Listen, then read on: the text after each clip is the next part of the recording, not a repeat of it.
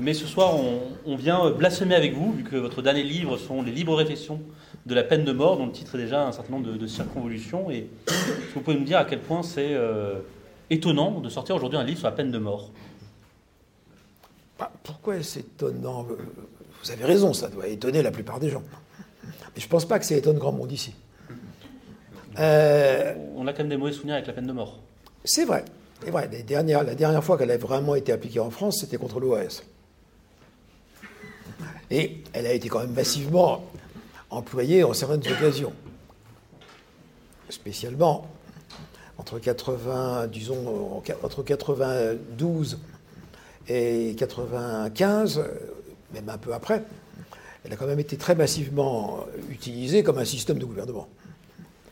Mais il ne s'agit pas ici de la peine de mort en matière politique. Et, si vous voulez, d'abord, première, première chose qui motive euh, fondamentalement euh, la publication de ce livre, c'est le fait que l'abolition de la peine de mort soit quelque chose de tellement indiscutable et indiscuté qu'on n'a plus le droit d'en parler. C'est terminé, circulé, il n'y a plus rien à voir. Selon une formule qui me fait plaisir, l'abolition est sainte, c'est religieux. L'abolition est sainte et Badinter fut son prophète.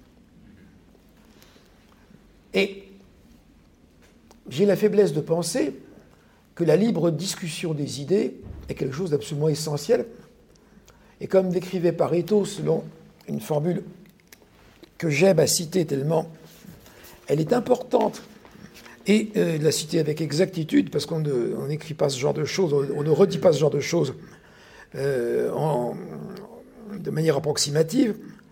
La liberté d'exprimer sa pensée, même si elle est contraire à l'opinion du plus grand nombre, ou de tous, même quand elle froisse les sentiments de quelques-uns ou de beaucoup, même quand elle est généralement tenue pour absurde ou criminelle, tourne toujours à l'avantage de la vérité objective. Voilà. Ça me paraît essentiel qu'on puisse discuter, y compris des choses dont on n'a plus le droit de discuter. On n'a plus le droit d'en discuter. C'est évident. On a verrouillé, nos dirigeants ont verrouillé la situation.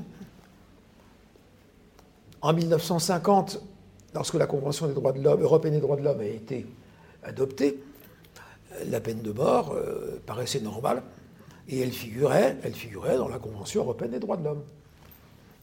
En 1983, en revanche, le protocole additionnel 6 de la Convention européenne des droits de l'homme a introduit l'abolition de la peine de mort, sauf en cas de guerre ou dans l'hypothèse d'un risque de guerre. Et puis, en 2002, le protocole additionnel 13 a supprimé la peine de mort en Europe, pour les pays européens, pour les signataires de la Convention européenne des droits de l'homme, en n'importe quelle circonstance. Ce qui veut dire qu'en cas de guerre, de guerre civile, etc., l'État s'est lié les mains. Donc il est devenu incapable, incapable d'assurer le minimum de, sécurité et de, protection à la société dont il a la charge. C'est vraiment une trahison. Les États européens trahissent, trahissent leur mission première, qui est une mission sécuritaire. Euh, ce n'est pas euh, aux personnes qui sont ici que j'apprendrai que la royauté française s'est construite sur cette idée d'une protection que le roi, c'est ça qui a permis aux Capétiens de son succès politique. C'est ça qui a permis aux Capétiens, au fil des siècles, de reconstruire progressivement l'État. C'est cette idée que le Capétien était grand débiteur de justice, qu'il était fontaine de justice et qu'il devait à ses peuples la paix. Ce qu'on appelait la paix, c'est ce qu'on appelle maintenant la sécurité. Donc le roi, dans la promesse du sacre et puis serment du sacre, s'engageait à fournir à ses peuples la paix, la sécurité. Et la déclaration des droits de l'homme et du citoyen du 26 août 1789 n'a pas cru bon de garder cet objectif primordial de sécurité comme objectif majeur de l'État. C'était le commencement d'une trahison. C'était le commencement d'une trahison, d'une trahison qui s'accomplit maintenant de manière euh, tellement manifeste, tellement évidente que c'est devenu insupportable. Donc, la situation est verrouillée. Non seulement la France a voté, non seulement M. Robert Badinter a fait voter en 1980 l'abolition de la peine de mort, mais encore maintenant, on s'est mis dans une situation juridique telle qu'on ne peut plus revenir en arrière. On peut toujours revenir en arrière. Mais si on reste fidèle à tous les, instruments juridiques euh, dans lesquels la France maintenant s'est enfermée et liée, en principe, on ne peut plus revenir en arrière. Parce que, bon, on a voté la peine de mort, mais on aurait pu imaginer que quelques années après, on, vote son rétablissement. On a voté son abolition, on aurait pu imaginer que quelques années après, on vota son rétablissement. Mais c'est ça, justement, qui fait terriblement peur à nos élites autoproclamées, qui trahissent le peuple. Euh, c'est pour ça qu'on a introduit l'abolition de la peine de mort en 2007 dans la Constitution et qu'on a ratifié le protocole 13, le, protocole additionnel 13 euh, de la déclaration de la Convention européenne des droits de l'homme. Et qu'on a également euh, ratifié un, obscur, un obscur texte facultatif de l'ONU par lequel les États signataires s'interdisent de rétablir la peine de mort.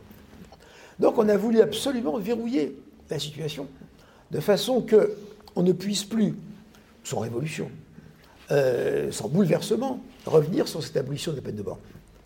Ce qui veut dire qu'on considère que le peuple français n'a pas le droit d'avoir une opinion différente. Et rappelez-vous l'an dernier, au moment de l'affaire des Gilets jaunes, quand il, y a ce grand débat d'idées, quelques voix ont commencé à évoquer le rétablissement de la peine de mort, et immédiatement les belles consciences et les grandes âmes autoproclamées ont dit que ça, ça, ça c'était impossible qu'il n'était pas question d'y toucher. En fait, maintenant, du fait de ça, en, euh, conséquence euh, des conventions auxquelles notre pays est devenu partie prenante, qu'il a ratifiées, on peut dire qu'il y a un nouveau droit de l'homme. Pouvoir tuer sans risquer d'être tué en punition, en vertu d'une décision judiciaire en punition de son crime, est devenu un droit de l'homme. Pouvoir tuer sans risquer d'être tué en punition de son crime est devenu un droit de l'homme. C'est un droit de l'homme immoral. C'est un droit de l'homme qui déshonore même l'idée de droit de l'homme. Je ne comprends pas comment, avec un droit de l'homme comme celui-là, on peut continuer à parler de droit de l'homme avec quelque fierté, comme le font certains. Voilà, voilà les motifs, voilà les motifs de, l'écriture de ce livre. De toute façon, ce livre n'arrive pas euh, dans mon esprit comme un, météore euh, qui tombe, qui arrive de nulle part. Déjà, en 2005 ou 2006, dans les mélanges Pradel, euh, j'avais consacré à la question un petit article intitulé Brève réflexion sur la phobie de la peine de mort. Et Ensuite, dans un autre recueil universitaire, les mélanges dédiés à Marie Scarlin, plutôt à sa mémoire, parce qu'elle était elle-même décédée, j'avais euh, produit un petit texte dont on retrouve une partie de la substance dans ce livre, que j'ai intitulé Hugo aimait les assassins. Voilà. Donc, si vous voulez, euh, c'est quelque chose qui me, tient à cœur de longue date, et j'ajouterai qu'il y a longtemps, longtemps, longtemps que j'ai proposé à différents éditeurs un, titre, un livre sur ce sujet, et que je me suis toujours heurté à une fin de non-recevoir, jusqu'au moment où, miraculeusement l'an dernier, les éditions, les éditions des Clés de Brouwer m'ont donné le feu vert. Justement, peut-être que ce qui rend euh, la peine de mort, enfin son abolition, si inattaquable, c'est que vous avez cité un de ses prophètes tout à l'heure, euh, qui était Badinter, mais il a été précédé par euh, l'illustre Victor Hugo, et qui peut-être euh, lui confère-t-il ce caractère absolument sacré. Et pouvez-vous nous expliquer pour comment Hugo est devenu finalement le fer de lance de l'idéologie antipénale? Actuellement, c'est vrai qu'il est dans les collèges, dans les lycées, on fait lire, on, oblige à lire le dernier jour d'un condamné. C'est un, un livre incontournable. Je l'avais lu quand j'étais adolescent. On m'avait dit, tu sais, c'est un livre remarquable, etc. Je l'avais lu, j'avais été, j'avais été, je devais avoir 17 ou 18 ans, ou 16 ou 17 ans plutôt, euh, j'avais été impressionné. Euh, Hugo a du talent, quoi qu'on le veuille. Euh, j'avais été impressionné, mais en même temps, j'avais eu une impression de malaise. Sans savoir exactement pourquoi, je n'avais pas, de maturité, suffisante pour avoir mon opinion, mais ce livre m'avait laissé une impression de malaise. Et il est certain que ce livre, c'est vraiment la Bible de l'abolitionnisme. Et ce qui me paraît vraiment intéressant, c'est que ce livre est profondément malhonnête, que c'est une manipulation. La, grande erreur dans tout ça, c'est qu'on considère qu'Hugo est un penseur. Hugo n'est pas un penseur. Hugo est une machine prodigieuse à produire de l'émotion, à produire de l'affect. Euh, je, suis le premier à être sensible à cette émotion dont Hugo s'est tellement, euh, bien usé. Mais en même temps, il faut bien reconnaître que Hugo, quand il joue au penseur, quand il pose au penseur, eh bien, il pense faux. Parce que ce n'est pas un penseur, c'est un émotif. Et quand il prétend raisonner, ce livre de, Hugo, Le dernier jour d'un condamné, il le présente comme un ouvrage presque mathématique. Il nous dit, je vais vous faire une démonstration mathématique du caractère illégitime de la peine de mort en toutes circonstances, en toute occasion, pour n'importe quoi, pour n'importe quel crime. Et il dit à son lecteur, bien pour cela, euh, j'ai choisi un assassin quelconque, condamné pour un crime quelconque.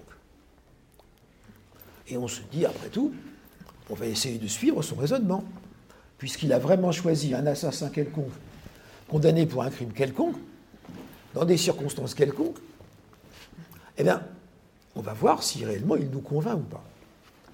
Et alors? Et alors? Et alors, on constate que le crime est vraiment quelconque. Il est même tellement quelconque qu'on ne sait pas ce que c'est. Il y a eu une victime, mais on ne sait pas qui c'est. On ne sait pas ce que la victime a subi. Donc sur, sur cette partie du programme, Hugo est totalement euh, conforme au programme qu'il s'est fixé. Un crime quelconque, un, je vous dis, on ne connaît pas la victime, on ne sait pas. On sait pas. Crime quelconque. Un crime vraiment quelconque. Mais alors l'assassin quelconque, alors là, on peut repasser. L'assassin est tellement peu quelconque que Victor Hugo a tout fait pour en faire un personnage attachant, destiné à attirer la sympathie, l'empathie, l'affection, la tendresse, l'admiration. C'est un jeune homme qui est bien de sa personne, plutôt beau garçon, sensible, cultivé, intelligent, euh, instruit. Euh, il sait le latin. Euh, d'ailleurs, en rentrant en prison, il dit quelques mots de latin au joaillier qui, bien sûr, ne comprend pas. Et puis, c'est même plus que ça. On s'aperçoit, à la lecture de ce livre, que le fameux assassin, c'est Hugo lui-même. Il s'est représenté tel qu'il était en 1829 il avait 27 ans, ce siècle avait deux ans, il s'est représenté lui-même et en personne, au point que l'assassin a les souvenirs d'Hugo. Il a joué l'assassin, il a joué enfant dans ce grand jardin sauvage surmonté par un dôme noir, qui est le dôme du Val-de-Grâce. L'assassin quelconque a joué au jardin des Feuillantines. Il a les souvenirs d'Hugo. Et il a une jolie petite fille qui s'appelle Marie. Eh bien, la petite fille qui s'appelle Marie, elle a exactement l'âge de Léopoldine, au mois après.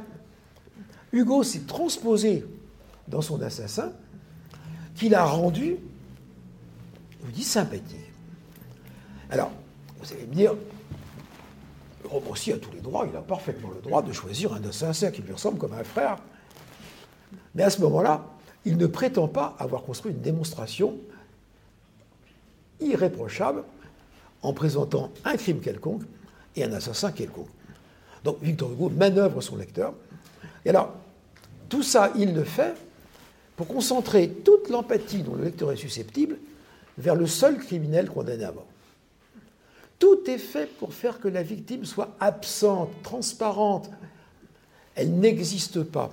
Elle n'existe pas dans le livre, elle est, évacuée du livre. On lui vole son rôle de victime.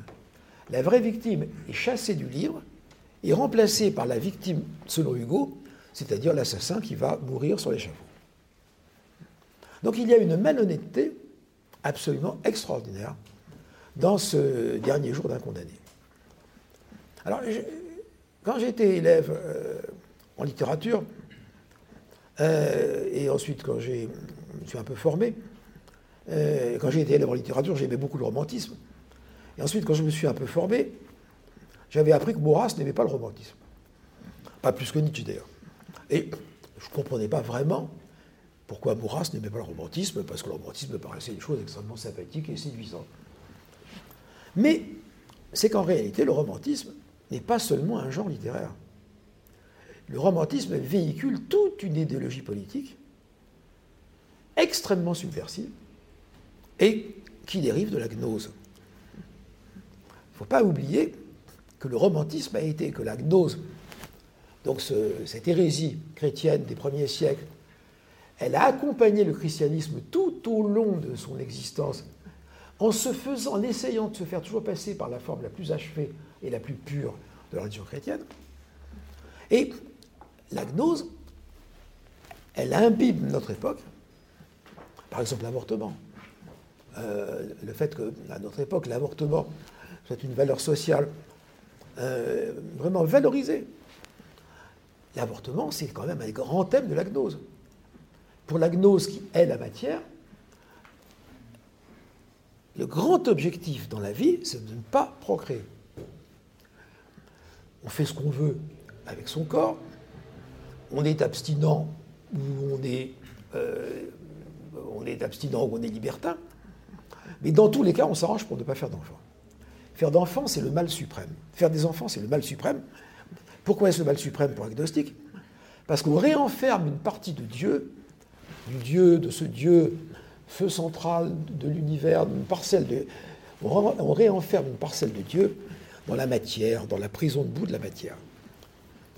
Et le, le romantisme, et pas seulement le romantisme français, est profondément imprégné de gnose. Les romantiques allemands, les romantiques de Jena, les Novalis, les Hölderlin, ces très grands poètes, eh bien, ils avaient puisé leurs idées chez Jacob Böhm, et Jacob Böhm lui-même euh, faisait dériver ses idées de Joachim Flor. Euh, et Joachim Flor lui-même avait, sur une formule qui m'est chère, opéré les noces de la gnose et du millénarisme. En promettant à l'humanité un avenir radieux et en faisant que cet avenir radieux serait un avenir gnostique. Ça, c'est Joachim Flor. Et le romantisme est plein, le romantisme allemand et ensuite le romantisme français, qui en est une ressucée, il est plein, il est plein de gnose. Et la gnose valorise l'assassin. La gnose valorisait les assassins parce que la gnose répudiait complètement les, les valeurs du décalogue. Elle répudiait les valeurs du décalogue parce que le décalogue était l'œuvre de ce Yahweh Oni, et par définition, tous ceux qui violaient les commandements de Yahweh étaient bons, et tous ceux qui appliquaient les commandements de étaient mauvais. C'est pour ça que pour le gnostique martion, lorsque Jésus, lorsque Jésus descend aux enfers, eh bien, qui va-t-il faire sortir des enfers? Certainement pas Abel l'assassiné, mais Cain l'assassin. Donc l'assassiné reste aux enfers, mais l'assassin, lui, est sauvé des enfers. Jésus l'en fait sortir, le Jésus de Martion l'en fait sortir. Donc pour la gnose, les bons deviennent mauvais, les mauvais deviennent bons. Et la gnose, avec sa phobie de la matière, et son obsession de la divinité de l'homme, pas de tous les hommes, des hommes spirituels, des hommes gnostiques, des hommes pneumatiques, considérait que le gnostique, le pneumatique, le spirituel, c'est-à-dire celui parmi les hommes qui a en lui une parcelle du divin, c'est un homme Dieu. C'est un homme Dieu, il est divin. Et pour les gnostiques, la mission de Jésus avait été d'apprendre à l'homme qu'il était Dieu. C'était ça, son véritable message. Eh bien, pour les gnostiques, le pneumatique, le spirituel, celui qui a une âme qui est une parcelle de la lumière divine, eh bien, il peut tout se permettre. Ce qu'il fait, ce qu'il ne fait pas, il peut tuer, lui violer. Il, ne respecte, il n'a aucune règle à respecter. D'ailleurs, il est Dieu. Il est sauvé d'avance. Quoi qu'il fasse, il est sauvé. Et ce qu'il peut faire de mal, c'est même pas mal. Ce qu'il peut faire de non conforme aux lois des hommes, c'est tout simplement parce que son âme divine est enfermée dans de la matière et que la matière suit ses logiques. Mais quant à lui, il, est irréprochable, il est sauvé. Et de ce fait, pour les gnostiques, le spirituel, le pneumatique, celui qui a le pneuma, le souffle divin, le pneumatique, c'est celui qui a en lui le pneuma, le souffle divin, le spirituel, le pneumatique, donc, peut être criminel sans aucun inconvénient. Et vous comprenez bien que dans une, dans une, logique des mentalités gnostiques, quand vous avez affaire à un criminel, vous avez une présomption de divinité. Puisque le, puisque gnostique peut être criminel, le criminel n'est pas forcément agnostique, mais il y a de fortes chances qu'il le soit. D'où la très grande sympathie du romantique, du romantisme, du romantique et du romantisme pour le crime et le criminel. Et ce n'est pas par hasard que l'un des grands personnages de l'époque romantique, l'un des héros de l'époque romantique, ça a été Lacenaire. L'époque romantique a été fascinée par Lacenaire, ce bourgeois assassin qui se prétendait poète. Baudelaire a écrit qu'il avait été un héros de l'époque, un héros de notre temps. Et Lautréamont en a fait un de ses personnages. Il a inspiré Lautréamont. Le romantisme est fasciné par le crime, par le criminel et par le mal, par l'assassinat. Le romantisme revalorise Cain.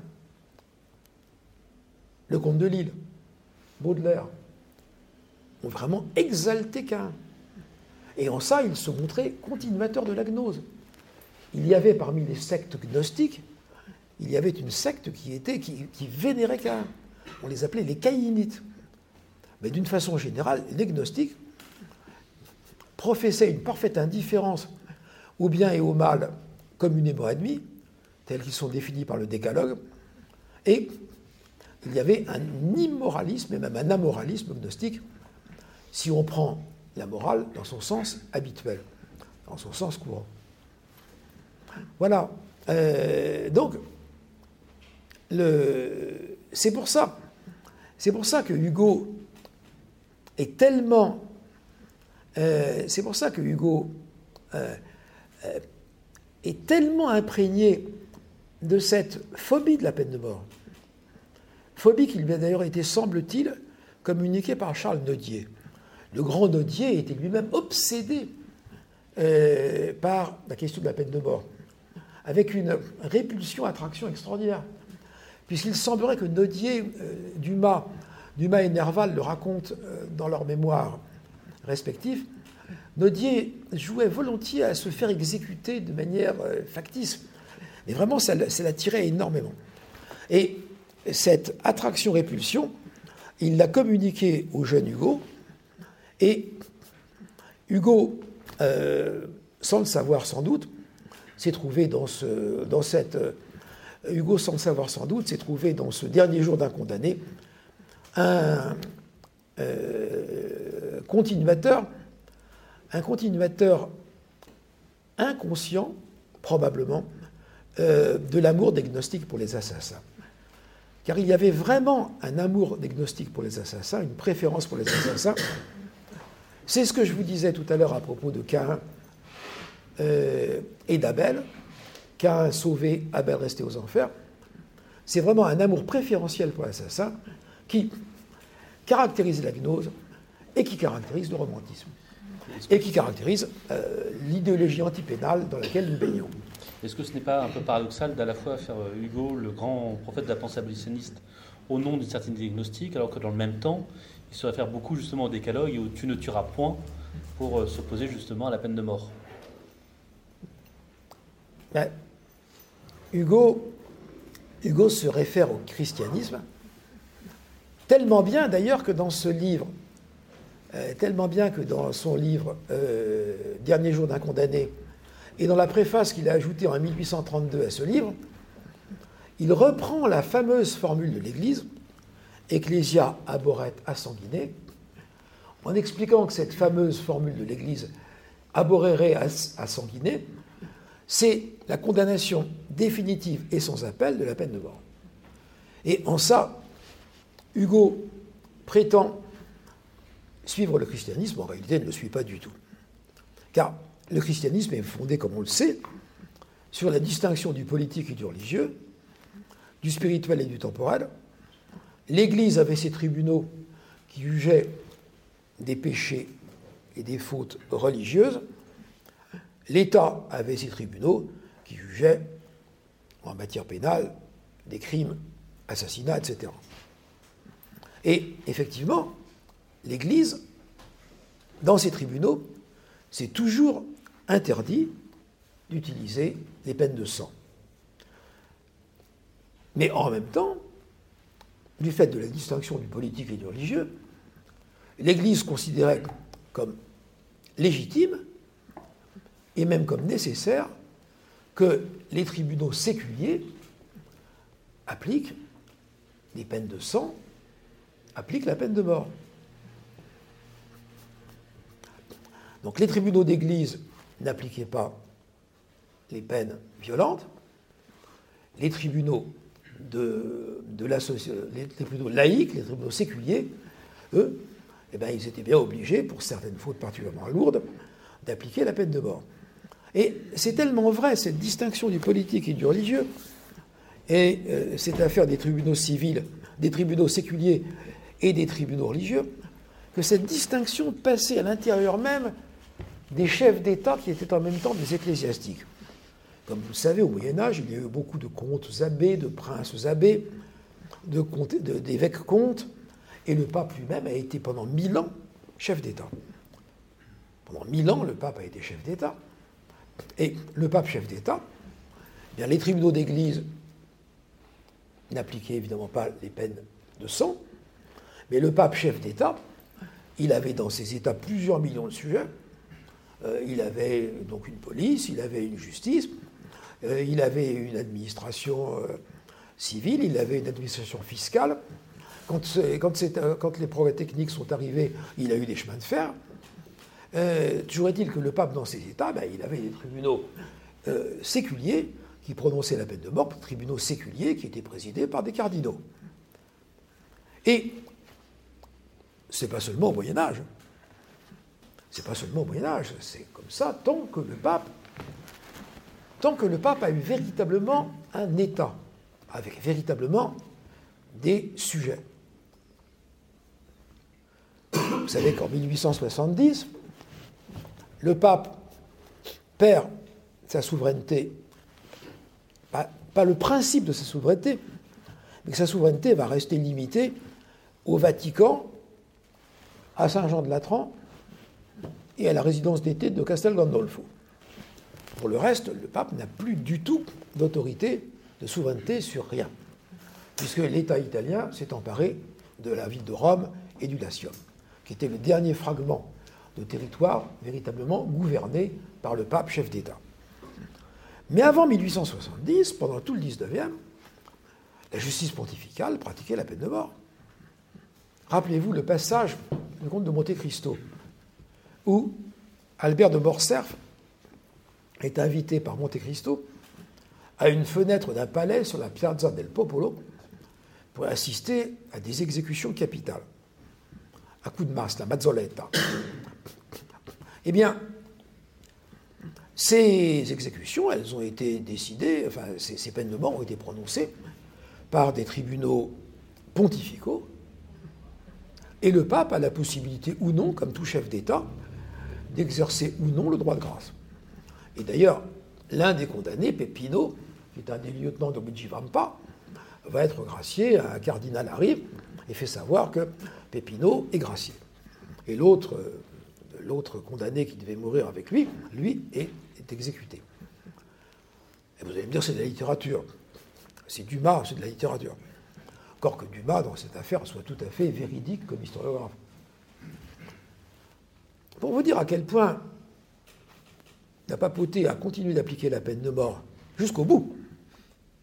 Et d'ailleurs, elle n'a disparu, elle n'a disparu du droit pénal pontifical qu'en 1977. Elle n'était plus employée depuis un siècle, mais enfin, elle était toujours là dans les textes.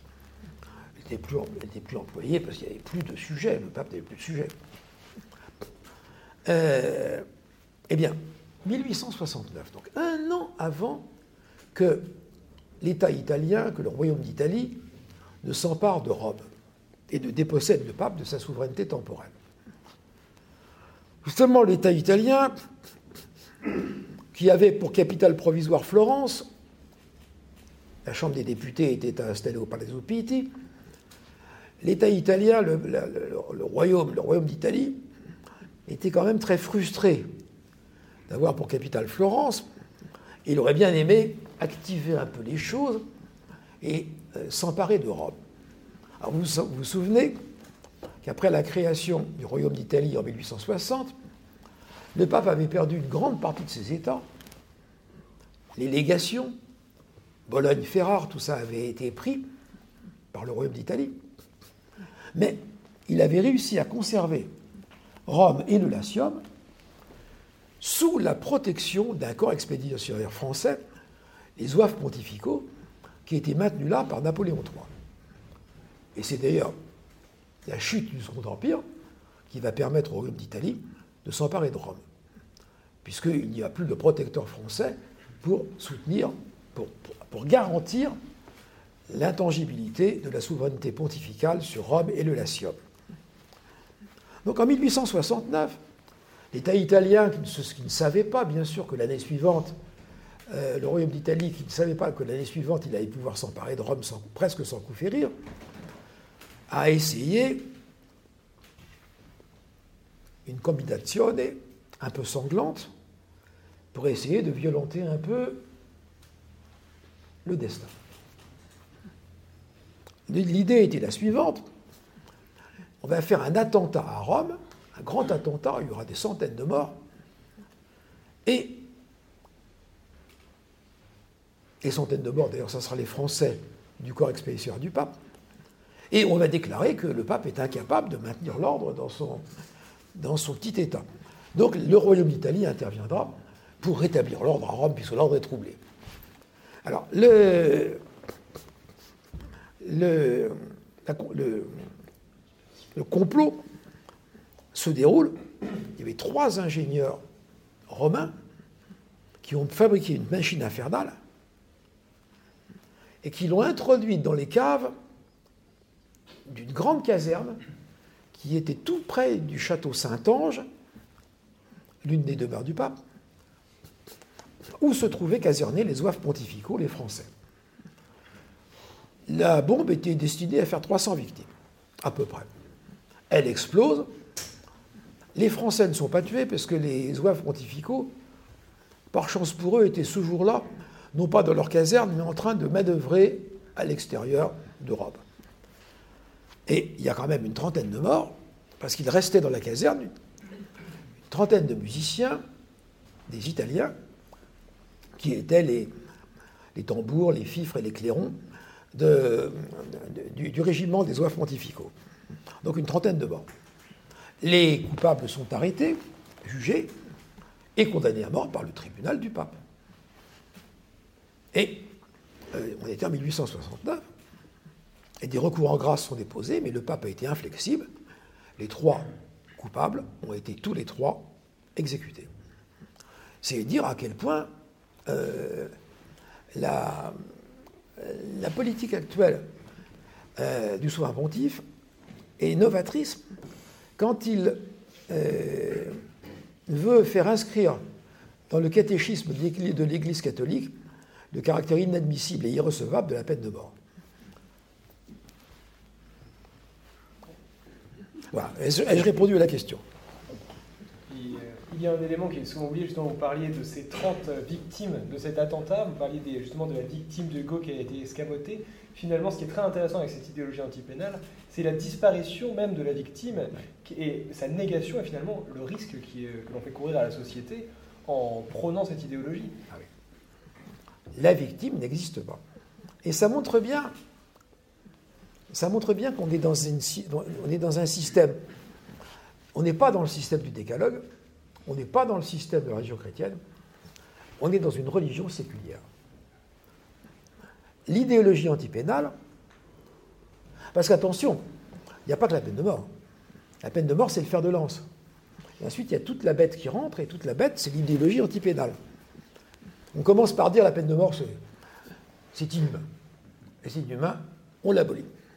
Robert Badinter disait à, l'époque, mais vous aurez la perpétuité réelle. Mais ensuite, les arguments qui ont été utilisés pour démontrer que la peine de mort était inhumaine, ils vont être utilisés pour démontrer que la perpétuité réelle elle-même est inhumaine. Et de ce fait, c'est tout l'édifice de la justice pénale qui se disloque. Car l'abolition de la peine de mort ne peut pas être dissociée de l'idéologie antipénale. S'il n'y avait pas l'idéologie antipénale, la peine de mort, on pourrait, ça pourrait se discuter. Oui, non. Je veux dire par là, la Suisse, en 1874, a supprimé la peine de mort. Eh bien, comme on n'était pas dans une époque où il y avait une idéologie antipénale régnante et majoritaire dans la société, la justice helvétique n'en a pas été bouleversée, la société helvétique non plus. Aujourd'hui, on est dans une ambiance de religion des droits de l'homme, et l'idéologie antipénale, l'idée que la société n'a pas le droit de punir, eh bien, elle est absolument présente partout. Donc,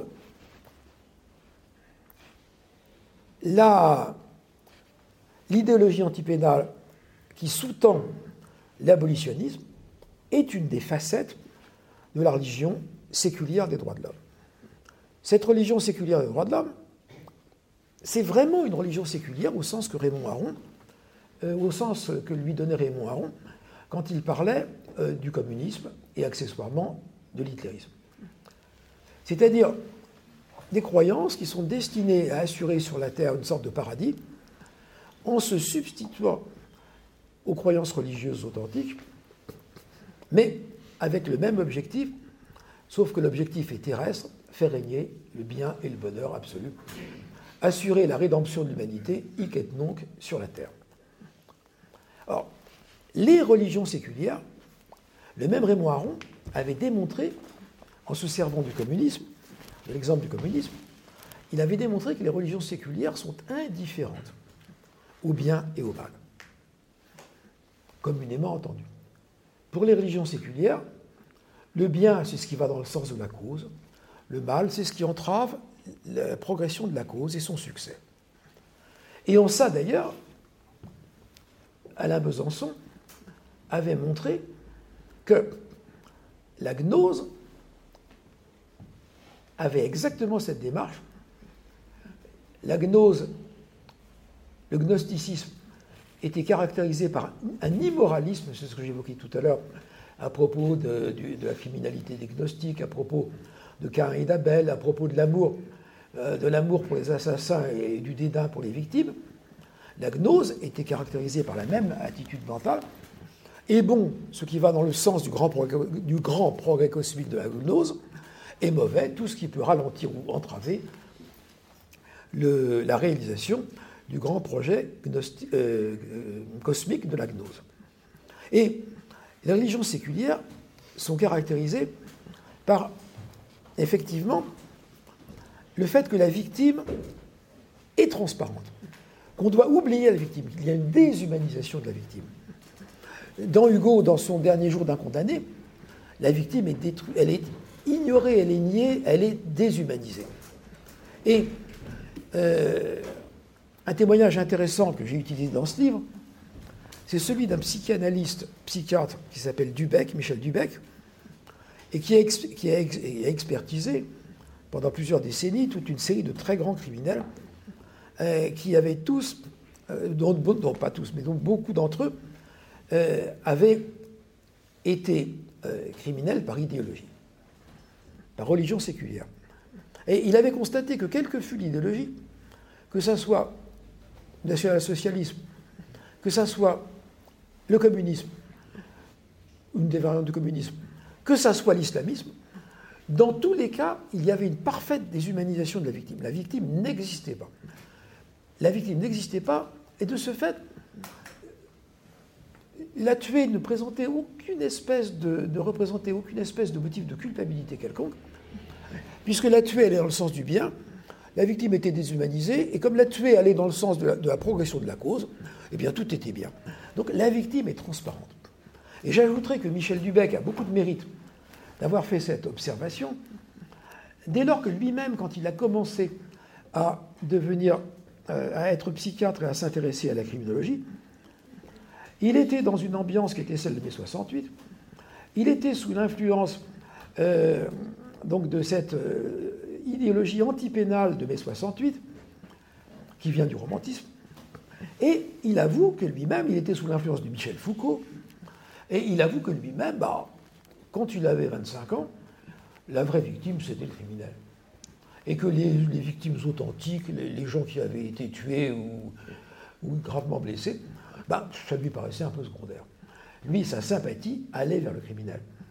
De la même façon que Robert Banater, après les assises de Troyes, les premières assises de Troyes, enfin pas après, au moment des premières assises de Troyes, dans son livre L'exécution, publié, c'était le procès des assassins de Clairvaux, dans son livre L'exécution, publié en 1972, Robert Banater écrit que, au fond, il a conscience qu'il n'est pas vraiment du côté des autres gens. Il est du côté des criminels.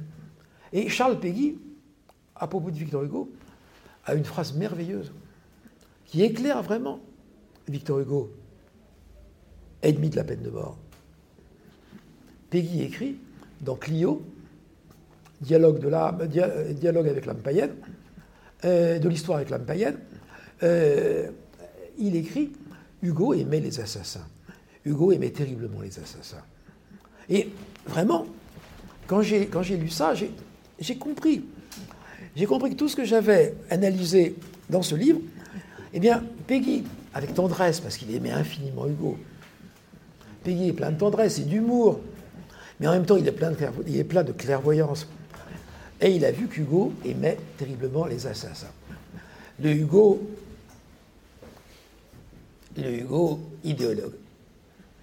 Euh, et il y a un amour prioritaire pour l'assassin cet amour, on le trouve dans le livre de Hugo, donc euh, Dernier jour d'un condamné.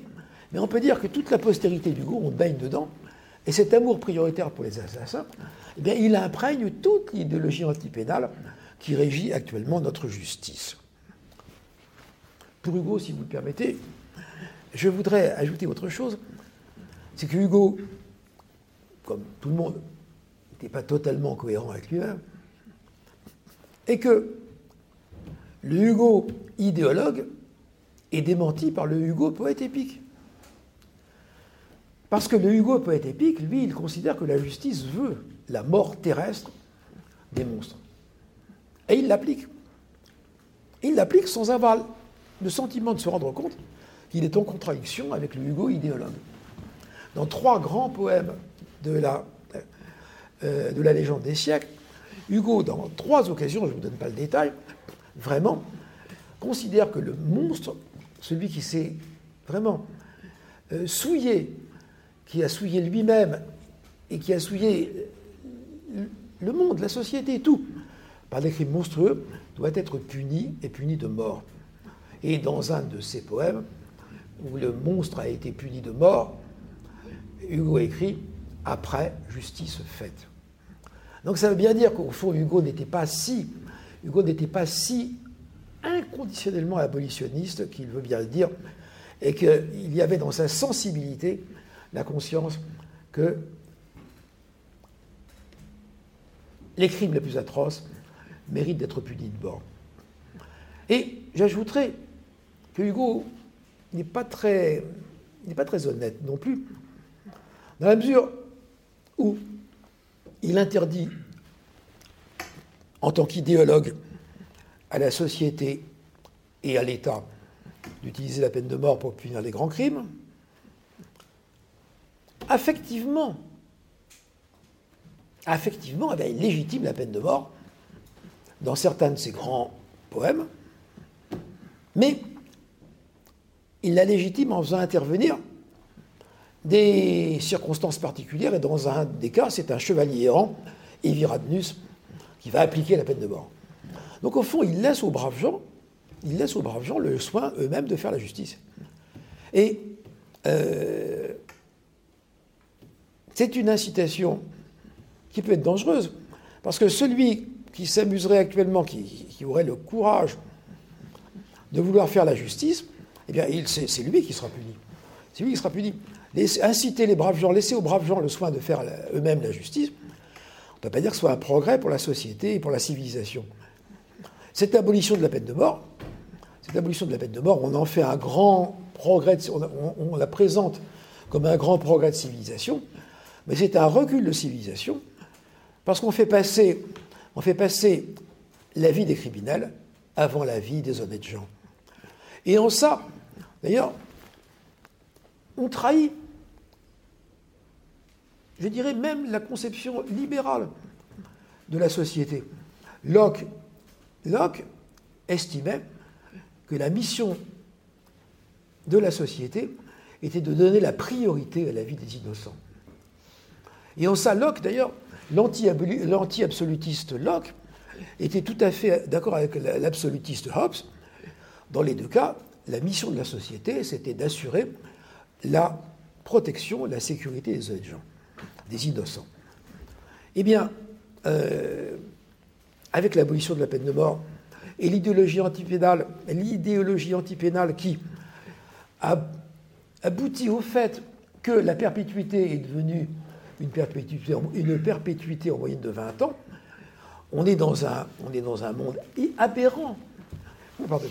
On est dans un monde aberrant. On risque de remettre en, liberté des grands criminels, dont certains d'ailleurs ont dit publiquement que si on les relâchait, ils recommenceraient. Donc on met en danger la vie des innocents au nom de la protection supérieure et suprême de la vie des criminels.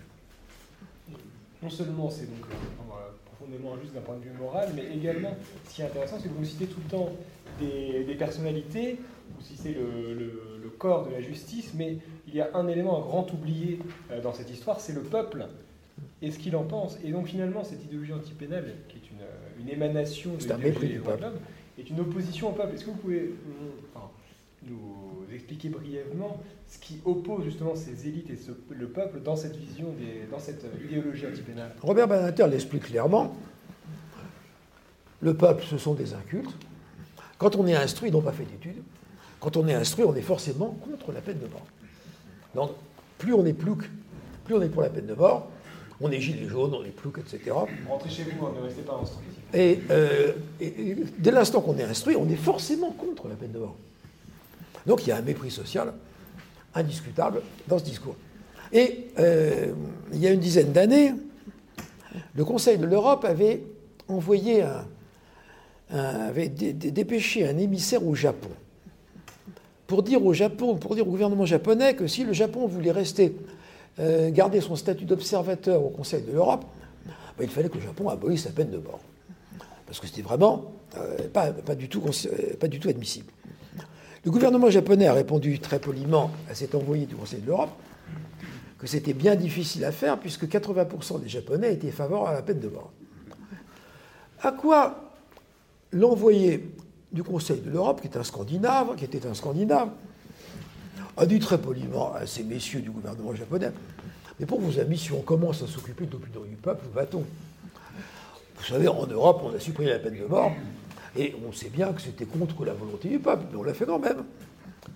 Et Robert Badinter le savait. Robert Badinter savait qu'il allait, euh, que, la suppression de la peine de mort contredisait la volonté et les souhaits de la majorité du peuple français. Néanmoins, il estimait nécessaire de braver, de braver la vindicte populaire, c'est le terme qu'il emploie, et d'abolir la peine de mort sans tenir compte de l'opinion des cons. C'est pas lui qui emploie le terme. C'est pas lui qui emploie le terme, mais c'est moi qui fais le rapprochement dans ce livre entre ce mépris, entre ce mépris de l'opinion des gens ordinaires Et cette qualification de con, euh, qui a été, euh, vous le savez, utilisée euh, par, le, par le syndicat de la magistrature dans ses locaux pour stigmatiser ceux qui n'étaient pas les personnalités qui n'avaient pas le bonheur d'avoir des positions progressistes en matière pénale, c'est-à-dire d'avoir des positions antipénales. En tout cas, on vous remercie pour ce coming out de croquant, de gueux, de, de Sandan, ou quel que soit le terme. C'est vrai que j'ai oublié les cendres. Non, mais on, peut tous les faire vu que nous avons plein de titres. C'est notre force. Nous qui voulons être avec le pays réel, contre ce, pays légal que vous avez dénoncé dans son idéologie des droits de l'homme, comment faire pour finalement euh, repousser cette idéologie pénale et revenir à un État qui s'assure comme notre justice, qui remette en place l'arbre de Saint-Louis euh. ah oui. Eh bien, eh bien euh, est-ce qu'un référendum, est-ce qu'un, référendum pourrait intervenir pour, parce que, étant donné les, verrous juridiques qui ont été posés, il faut à un moment donné quelqu'un qui fasse comme Alexandre le Grand et qui tranche de Gordien. Alors, de Gordien peut être tranché de différentes manières. Euh, un référendum d'initiative populaire, qui n'est pas d'ailleurs quelque chose de parfait et qui peut comporter aussi de grands dangers, c'est un des moyens. Mais on est également dans un système juridique où on est tellement enfermé dans la religion des droits de l'homme qu'on n'est même pas assuré, même pas assuré que le Conseil constitutionnel ne s'opposerait pas à ce que certaines questions fussent mises à l'ordre du jour du référendum, parce que précisément anticonstitutionnel. Ben, il est certain qu'il faut changer la Constitution.